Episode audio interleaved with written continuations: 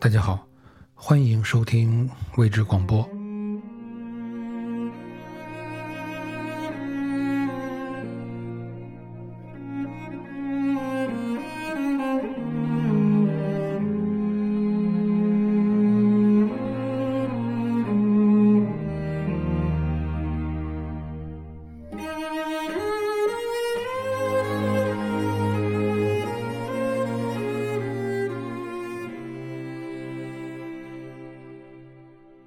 今天的这篇小说是博尔赫斯1935年所撰写的文集《恶棍列传》中的一篇。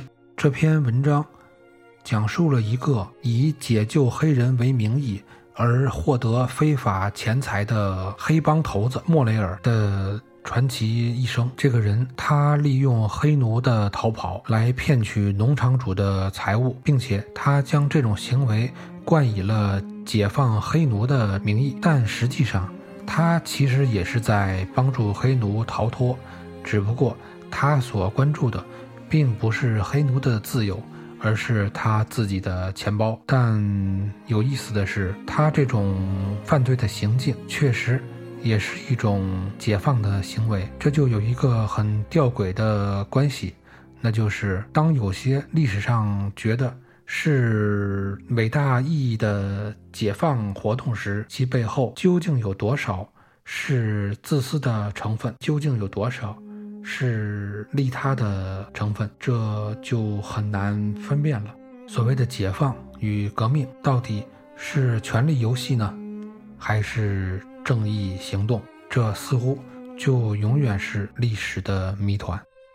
下面我们就来欣赏博尔赫斯的这篇作品《心狠手辣的解放者莫雷尔》。博尔赫斯源远流长。一五一七年，巴托洛梅·德拉斯卡萨斯神父十分怜悯那些在安地列斯群岛金矿里过着非人生活。而劳累致死的印第安人，他向西班牙国王卡洛斯五世建议运黑人去顶替，让黑人在安第列斯群岛的金矿里过非人生活，劳累致死。他的慈悲心肠导致了这一奇怪的变更。后来引起无数事情。汉迪创作的蓝调音乐，东岸画家文森罗奇博士在巴黎的成名。亚伯拉罕·林肯神话般的伟大业绩，南北战争中死了五十万将士，三十三亿美元的退伍军人养老金，传说中的法鲁乔的塑像，西班牙皇室学院字典第十三版收进了“私刑处死”一词，场面惊人的电影《哈利路亚》。索莱尔在塞里托率领他部下的肤色染浅不一的混血儿白刃冲锋，某小姐的雍容华贵，暗杀马丁·菲耶罗的黑人，伤感的伦巴舞曲《花生小贩》，图森特·劳佛丢尔像拿破仑似的被捕监禁，海地的基督教十字架和黑人信奉的蛇神，黑人巫师的宰羊血祭。探戈舞的前身坎东贝舞等等。此外，还有那个好话说尽、坏事做绝的解放者拉萨鲁斯·莫雷尔的事迹。地点：世界上最大的河流——珠江之父的密西西比河，是那个无与伦比的恶棍表演的舞台。发现这条河的。是阿尔瓦雷斯·德比内达。第一个在河上航行探险的是埃尔南多·德索托上尉，也就是那个征服秘鲁的人。他教印加王阿达华尔帕下棋来排遣监禁的岁月。德索托死后，水葬在密西西比河。密西西比河河面广渺，是巴拉那、乌拉圭、亚马逊和奥里诺科几条河的无穷无尽。而又隐蔽的兄弟，它源头混杂，每年夹带着四亿多吨泥沙，经由墨西哥湾倾注入海。经年累月，这许多泥沙垃圾积成一个三角洲，大陆不断溶解下来的残留物，在那里形成沼泽。上面长了巨大的柏树、污泥、死鱼和芦苇的迷宫，逐渐扩展它恶臭而又险寂的疆界和版图。上游阿肯色和俄亥俄一带是广袤的低湿地，生息在那里的是一个皮肤微黄、体质孱弱、容易患热病的人种。他们眷恋着石头和铁矿，因为除了沙土、木材和浑浊的河水之外，他们一无所有。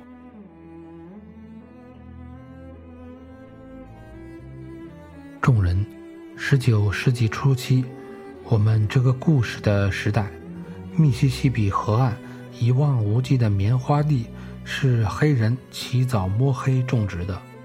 他们住的是木板小屋，睡的是泥地。除了母子血缘之外，亲属关系混乱暧昧。这些人有名字，姓有没有都无所谓。他们不识字，说的英语拖字带腔，像用假嗓子唱歌，音调很多伤感。他们在工头的鞭子下弯着腰，排成一行行的干活。他们经常逃亡。满脸大胡子的人就跨上高头大马，带着凶猛的猎犬去追捕。他们保持些许动物本能的希望和非洲人的恐惧心理，后来加上了圣经里的词句，因此他们信奉基督。他们成群结伙地用低沉的嗓音唱着“摩西降临”。在他们的心中，密西西比河。正是污浊的约旦河的极好形象。这片辛劳的土地和这批黑人的主人，都是些留着长头发的老爷，饱食终日，贪得无厌。他们住的临河的大宅子里，前门总是用白木松建成仿希腊式。买一个身强力壮的奴隶。往往要花一千美元，但使唤不了多久，有些奴隶忘恩负义，竟然生病死掉。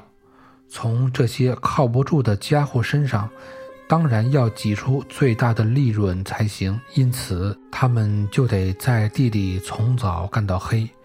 因此，种植园每年都得有棉花、烟草或者甘蔗收成。这种粗暴的耕作方式使土地受到很大的损害，没几年，肥力就消耗殆尽，种植园退化成一片片贫瘠的沙地，荒废的农场、城镇郊区、密植的甘蔗园和背湿的泥草地，住着都是穷苦白人，他们多半是渔民、流浪的猎户和盗马贼。他们甚至向黑人乞讨偷来的食物，尽管潦倒与落魄，他们仍然保持着一点自豪，为他们的纯粹血统没有丝毫罹难而自豪。萨拉鲁斯·莫雷尔就是这其中的一个。莫雷尔其人，时常在美国杂志上出现的莫雷尔照片。并不是他本人，这样一个赫赫有名的人物，真面目很少流传，并不是偶然的事。可以设想，莫雷尔不愿意拍照留念，主要是不落下无用的痕迹，同时又可以增加他的神秘性。不过，我们知道他年轻时其貌不扬，眼睛长得太靠近，嘴唇太薄。不会给人好感。后来，岁月给他添了种上了年纪的恶棍和逍遥法外的罪犯所特有的气派。他像南方老式的财主，尽管童年贫苦，生活艰难，没有读过圣经，可是布道时却煞有介事。我看见过讲坛上的拉萨鲁斯·莫雷尔，路易斯安那州。巴顿鲁治市的一家赌场的老板说：“听他那番醒世警俗的讲话，看见他那副热泪盈眶的模样，我明明知道他是个色鬼，是个拐卖黑奴的骗子，当着上帝的面都能下毒手杀人，可是我禁不住也哭了。另一个充满着圣洁激情的绝妙例子，是莫雷尔本人提供的。我顺手翻开圣经，看见一段合适的圣保罗的话，就讲了一小时二十分钟的道。在这段时间里，克伦肖和伙伴们没有白待着，他们把听众的马匹都带跑了。我们在阿肯色州卖了所有的马。只有一匹烈性的枣红驹，我自己留下当坐骑。克伦肖也挺喜欢，不过我们让他明白，他可不配行径。从一个州偷了马，到另一个州卖掉，这种行径在莫雷尔的犯罪生涯中还只是一个微不足道的装饰，不过大有可取之处。莫雷尔靠他在《恶棍列传》中。占了一个显赫的地位。这种做法的别出心裁，不仅因为决定做法的情况十分独特，还因为手段非常的卑鄙，玩弄了希冀的心理，使人死心塌地，又不像一场噩梦似的逐渐演变与发展。卡彭和甲虫莫兰拥有了雄厚的资本和一批杀人不眨眼的亡命徒。在大城市活动，他们的勾当却上不了台面，无非是为了独霸一方，你争我夺。至于人数，莫里尔手下有过千把人，都是发过誓、铁了心跟他走的。有两百人组成最高议事会发号施令，其余的八百人唯命是从。担风险的是下面一批人。如果有人反叛，就让他们落到官方手里，用法律来制裁，或者扔进滚滚的浊流，脚上还拴上一块石头，免得尸体浮起。他们多半是黑白混血儿，用下面的方式执行他们并不光彩的任务。他们在南方各个大农场走动，有时手上亮出豪华的戒指。让人另眼相看。他们选中一个倒霉的黑人，说是有办法让他自由。办法是叫黑人从旧主人的农场逃跑，由他们卖到远处另一个庄园，卖身的钱提一部分给他本人，然后再帮他逃亡，最后把他带到一个已经废除奴隶的州，金钱和自由。叮当作响的大把银元加上自由，还有比这更令人心动的诱惑吗？这个黑人不顾一切，决定了第一次的逃亡。逃亡的途径自然是水路、独木舟、火轮的底舱、驳船，前头有个木棚或者帆布棚的大木筏子都行。目的地无关紧要，只要到了那条。奔腾不息的河上，就知道自己在航行了，心里就踏实了。他给卖到另一个农场，再次逃到甘蔗地或者山谷里。这时，那些可怕的恩主，他已经开始不信任他们了。恩主提出种种费用需要支付，声称还需要把它再卖一次，最后一次，等他回来。就给他两次身价和自由，黑人无可奈何，只能再被卖掉。干一个时期的苦力活后，他冒着猎犬的追捕和鞭打的危险，做最后一次逃亡。可当他回来时，带着血迹、汗水、绝望的心情，只想躺下来好好睡个大觉。最终的自由。这个问题还得从法学观点加以考虑。在黑人的旧主人申报他逃亡、悬赏捉拿他之前，莫雷尔的爪牙并不会将这个黑奴出售，因为谁都可以扣留逃亡的黑奴。以后的贩卖只能算是诈骗了，并不算是盗窃。打官司也只是白花钱，这因为这种损失不会是得到赔偿，这种做法再保险不过了。但不是永远如此。黑人有嘴，能说话，出于感激或者愁苦，黑人会吐露实情。那个婊子养的奴隶胚子，拿到他们给的很不情愿的一些现钱，在伊利诺伊州。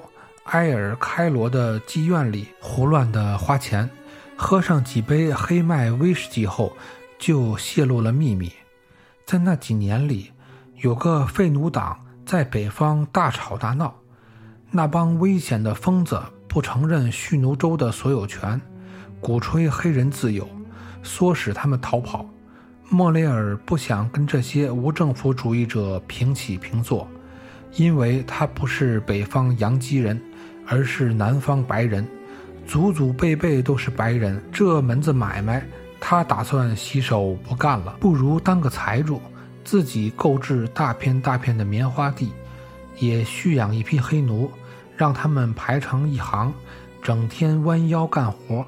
凭他的经验，他不想再冒无所谓的危险了。逃亡者向往自由，于是拉萨鲁斯·莫雷尔手下的混血儿。互相传递了一个命令，也许只是一个暗号，大家就心领神会。这给他们带来彻底的解放，让他不闻不问、无知无觉，远离尘世，摆脱恩怨，没有猎犬追逐，不被希望捉弄，免得流血流汗，同自己的皮囊永远诀别，只消一颗子弹，小肚子上捅一刀。或者脑袋上打一棍，只有密西西比河里的乌龟和四须鱼才能听到他最后的消息。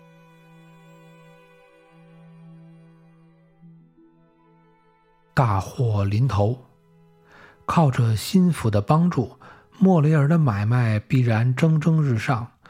一八三四年初，七十来名黑人已经得到了解放。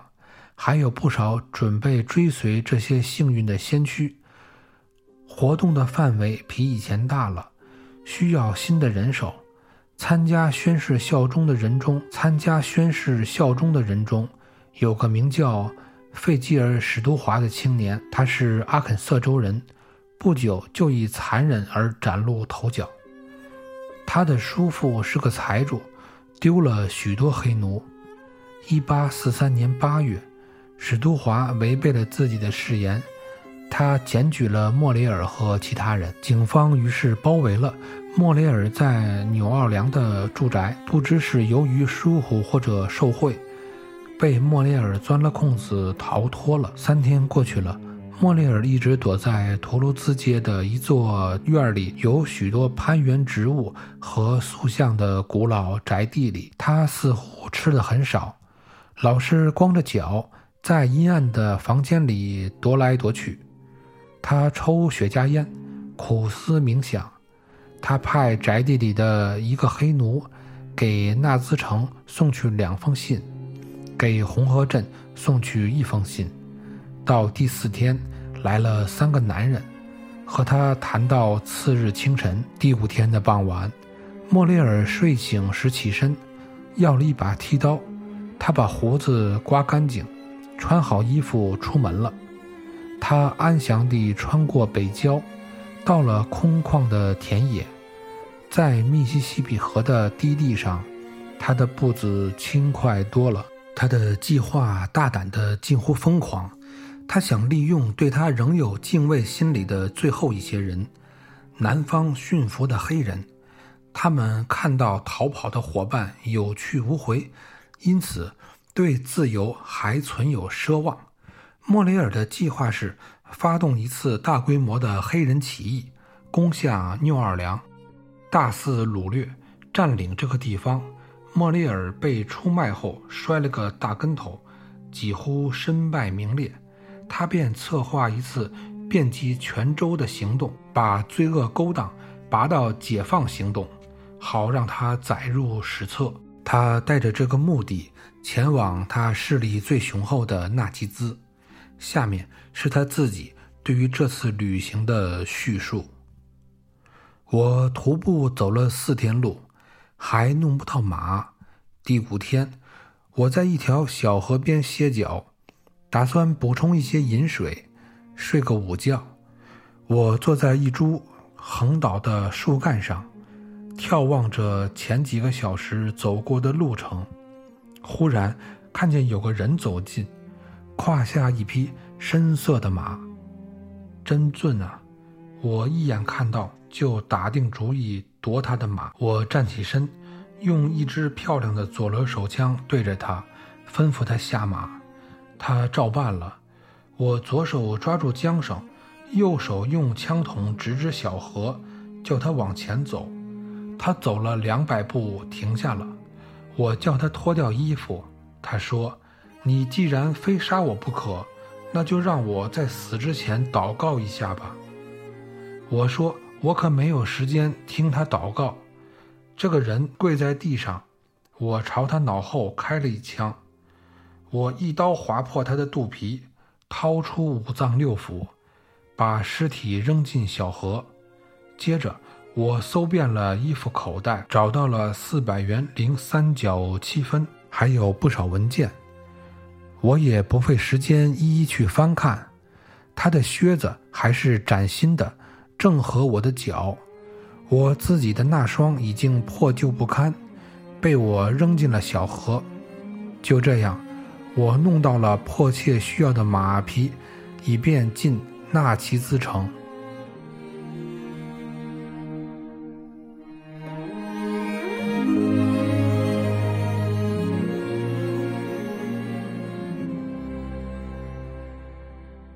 中断，莫雷尔率领那些梦想绞死他的黑人，莫雷尔被他所梦想率领的黑人队伍绞死。我遗憾地承认，密西西比河的历史上并没有发生这类轰动一时的事件，同一切富有诗意的因果报应相悖。